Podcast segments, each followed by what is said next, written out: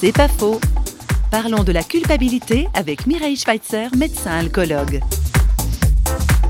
La culpabilité, elle n'est intéressante que si elle pousse en avant. On est un peu méchant avec soi-même souvent, à se sentir toujours le pire, etc.